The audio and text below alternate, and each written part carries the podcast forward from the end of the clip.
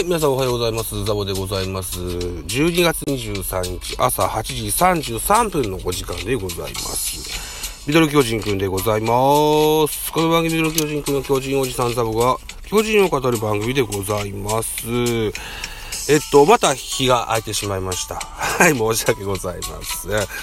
えっと、一番最初に行くお客さんがあともう10分ぐらい待たないといけないので、そこの時間を利用して巨人情報お伝えできればいいかなと思ってさせていただきたいと思います。一つよろしくお願いします。以前もお話ししたかもしれませんが、外国人情報をまず言っておきましょう。ちょっと古い記事、12月15日、放置新聞です。巨人が右の大砲として獲得調査していたアダム・ウォーカー外野手30歳。今季は独立リーグの、えー、入団が正式に決定したことが判明。助っ人の補強、第1弾となりましたと。ハングリー精神あふれ、えー、長距離砲が巨人の一員となりますよと。獲得に向けて調査していたウォーカーの入団が正式決定したことが明らかになりまして、このウォーカー、えー、身長が196センチ、体重が104キロの大型外野手でございます。抜群の身体能力の持ち主で走力も高く、打撃では驚異的な飛距離を誇る、えー、今季まで、えー、アメリカ独立リーグ2年連続 MVP のスラッガーが今オフの助っ人補強第1弾となったということです。えー、で、これを、担当、えー、担当スカウトが、デニートモリ。デニートモリさんは現在、えー、読売巨人軍で海外スカウトやってるんですね。中日やベイスターズでピッチングコーチしてたあのともりさんです。はい。はい。といったところですね。あ、まだ続きがあった。マイナー通算143本塁打、三振の多さもあって、メジャー経験はないが、日本での成功を夢見て、巨人入団に喜んでいるという、すでに来日に向けて本格指導しており、球団カラーのオレンジ色のシューズや手袋を身につけて、ジャイアンツ愛を胸に練習している巨人ではマシソン・メルセデス・ビエイラ。らが、来年、えー、来日後か、来日後に課題を克服して大きく飛躍した、球団はさらなるメジャー級の助っ人野手獲得へ、調査を継続する方針だが、ジャパニーズドリームを目指すウォーカーにも大きな期待がかかると。これ一回読んだね。一回読んだやつですね。あー、で、この時に一緒にポランコの話もしたと思うんですけど、ポランコの決定だよっていう報道が1週間ちょっと経ちますが、まだないってことは頓挫したのかな？それとも、うまいこと言ってないのかな？といったような印象ですが、まあ、ポランコはわかりませんが、ウォーカーは決まりた、決まりましたし、えーと、ビエイラとウィーラーの契約延長も決定いたしました。ビエイラには、メジャー各球団が、あの、触手を伸ばすんじゃなかろうかという噂もありましたが、えー、巨人残留といった形になりました。えー、今シーズン22試合連続安打を達成しましたウィーラーも、えー、来シーズンも巨人でやってくれるといったことが決定してございます。これはツイッターの、誰かのツイッターを あの、確認しております。はい。えー、続きまして、ピッチャー。えー、メジャー通算28勝右腕、マット・アンドリースを獲得という報道でございます。えー、ソースはスポーツ報知、12月17日の記事でございます。大谷翔平超えの制球力、現役メジャー獲得、通算28勝右腕、マット・アンドリース投手と、巨人が新外国人として、えー、マリナーズから FA となっているマット・アンドリース、32歳を獲得することが16日分かった。すでに条件面では基本合意に達しており、近日中にも発表になる見込みだ。メジャー通算28勝を誇り、今季もレッドソックスとマリナーズで、えー、計34試合に登板したバリバリの現役メジャーリーガー。シズレイ。えー、先発中継ぎどんな起用にも応えられるタイプだが、球団はまず先発として期待をかける方針だと。経験豊富な長身右腕が来季の日本一奪回の大きな力となると。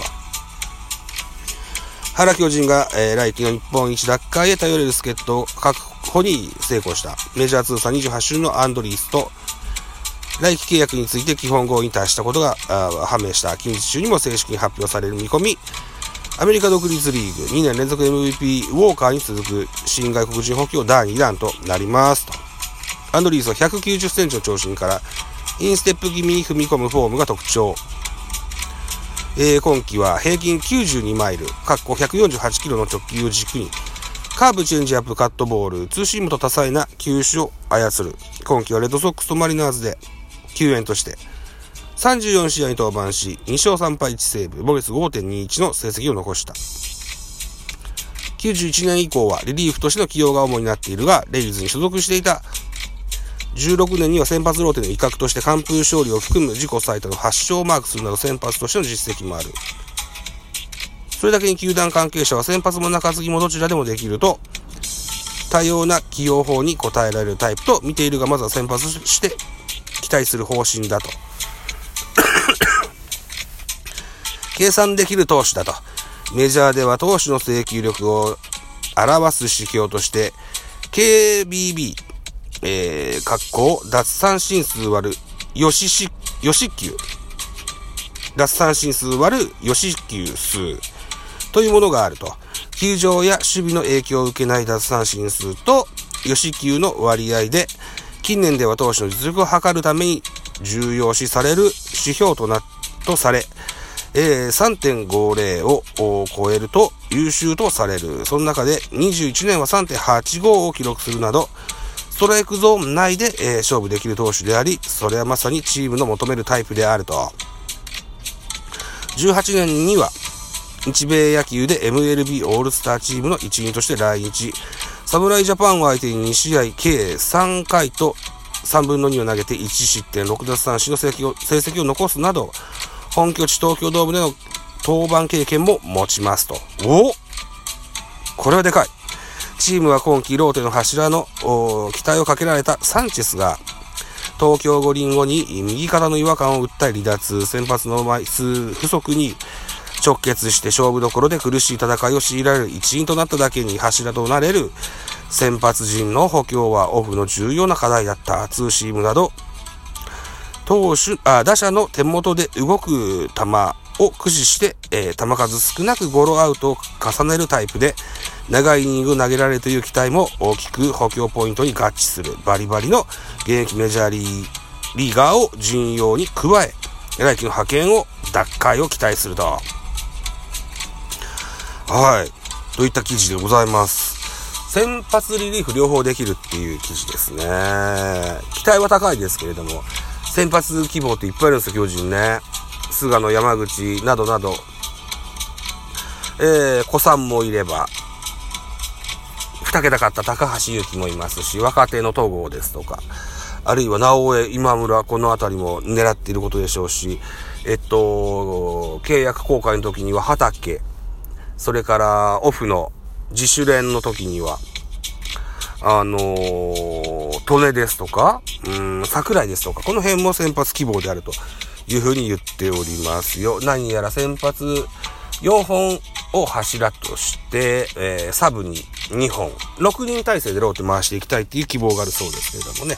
えー、っと、さあ、先発リリーフどっちもできるというタイプだそうですが、2016年、勝を挙げた、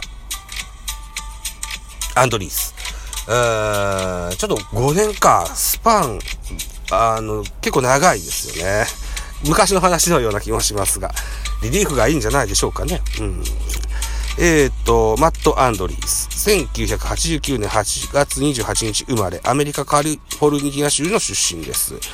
えー、現在32歳。2008年、レンジャース37巡指名を拒否し、カリフォルニア大リーグ、大リバーサイド校に進学11年、パドレス3巡目、えー、指名でプロ入り。14年にレイズに移籍し、翌年メジャー昇格。18年以降は毎年のように移籍を繰り返し、平野大谷、沢村菊池とチームメイトに、メジャーでは先発50試合も、マイナーでは123試合中109試合で先発を任せ、任された。右投げ右打ち、190センチ97キロと、2億1000万円ですよと。いった感じですね。巨人に加入した主な前年メジャー経験投手、マシソン。2012年。2015年マイコラス。2015年ポレダ。2017年カミネロ。2019年クック。カミネロクックなぁ。カミネロ懐かしいですね。うーん、マイコラスはね、えー、巨人で飲みましたもんね。ポレダ。ポレダっていうのもいましたね。うん、長身3腕だったピッチャーですよね。カミネロ160キロを投げましたが、コントロールシャバダバだったような印象があります。クックはほとんど覚えてません。KBB のことも書いてあるけども、あれですね、エンディングですね。はい。といったところで、えー、キューバしのぎでやってみました。あ、あと1分あるか。KBB 行ってみようか。KBB とは請求力を示す指標として、えー、えー、なんだ、というものであると。えー、近年では投手の実力を測るために重要視される3.50を超えると優秀だ。KBB の数値で、えー、今季最高はナリーグのサイ・ヤング賞となったバーンズ、えー、234奪三振34四球の6.88アンドリースの3.85は規定投球回以上の投手で見るとメジャー全体で18位、えー、日本人投手ではダルビッシュが4.52で13位、規定投球回不足の大谷が3.55といったところで大谷超えの制球力といった見出しだったわけでございましたと。はい、いったところでございます。11分45秒になろうとしておりますが、じゃあこんなとこにしておきましょう。えー、ミドル巨人くん。また折を見てやっていきますので、今後とも見放さずよろしくお願いしますといったところで以上、バイ、じゃ。